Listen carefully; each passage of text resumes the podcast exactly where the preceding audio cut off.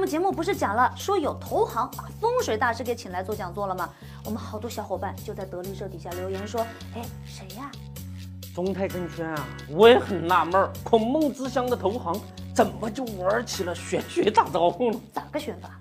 哎呦，中泰证券呐、人家搞的是二零一七年资本市场年会，是从这个川普到十九大讲怎样再布局的嘛，请来的是所谓的香港易经研究专家，讲的是命运的陈述，说白了就是看你有没有运气炒股票赚钱。好嘛，一个好好的大投行都开始用玄学预测大盘了，还谈什么炒股赚钱啊？咱们德力社就一直跟大家讲啊，要多读书，多看报。谈什么鬼怪之说啊？咱们 A 股就是专治各种不服。这个中泰证券还真的不是第一个跟客户讲玄学的啊！申银万国，人家那也曾经是国内一流的投行啊。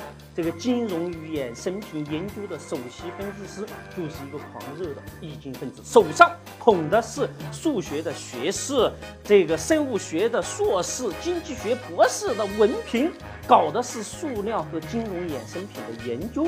人家曾经啊就预测，二零一一年二月四号到二零一二年的二月四号，大盘呢将走势是什么呀？两千五到三千五之间。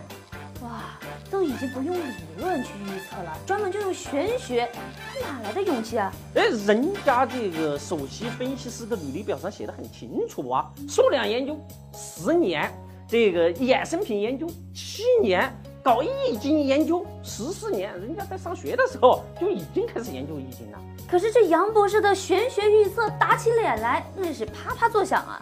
打脸算什么？在 A 股要想成大事者，那都是不要脸的，随时都可以把脸皮撕下来扔在地上，咔咔的踩上几脚。人家的那种玄学预测呀，根本就停不下来。二零一五年的时候就已经把二零一七年的这个大盘呢，通过易经给预测出来了。更搞笑的是，人家呀还得了分析师大奖，最后爬上了申银万国金融衍生品首席分析师的宝座呀！大家知道为啥申银万国现在没落成二三流券商了吧？那看来以后我们还会看到有什么烧牛骨头、烧乌龟壳来预测大盘的。因为想象力丰富啊。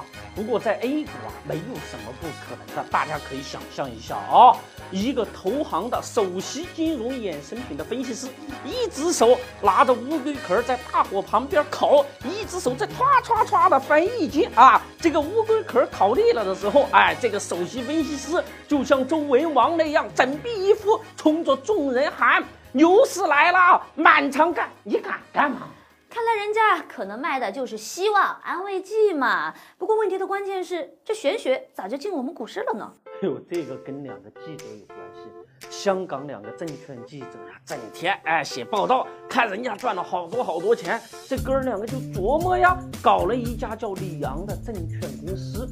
说实话，鸡毛小店，没什么大客户。这俩哥们儿脑子好使，逢年过节的就给人家呀送贺卡，这个贺卡上就请那个风水大师写上几句话。嘿嘿，本来就是想博君一笑的，没想到那些个有钱人大客户啊，一看到那个贺卡呀，还特别的高兴，就跑到里昂证券去找这个风水大师进行咨询吗。慢慢的，里昂证券呢就把这一种娱乐贺卡就变成了一种报告，最终形成了里昂证券娱乐大客户的一种年终报告嘛。说实话啊，里昂的这个玄学报告能够风行，那是跟东南沿海的习俗有关。没想到国内的投行就照猫画虎了。啊，看来我们常常说一个词啊，叫命运 （destiny）。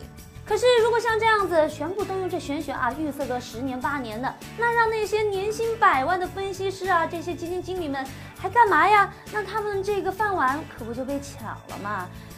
你看啊，这个《西游记》里面的国师，那都全都是妖孽给变的。看来现在监管层啊要喊捉妖嘛，不仅要捉那些土豪们，还得把这些 A 股里面的玄学诸葛亮都给捉一捉。哎呦喂，这个 A 股庄家啊，割散户韭菜那是杀人；玄学妖师凭借三寸不烂之舌收智商税，那是诛心。对于这种玄学游师啊，我觉得监管层应该加大对他们的监管，实在不行吊销他们的执照。凡是那一种纵容这种玄学游师的机构啊，也对他们加重处罚。如果屡教不改者，那就吊销机构的牌照呗。看以后谁还敢乱来啊！总之，在 A 股玩，那就得多读书、多看报、多看新闻联播。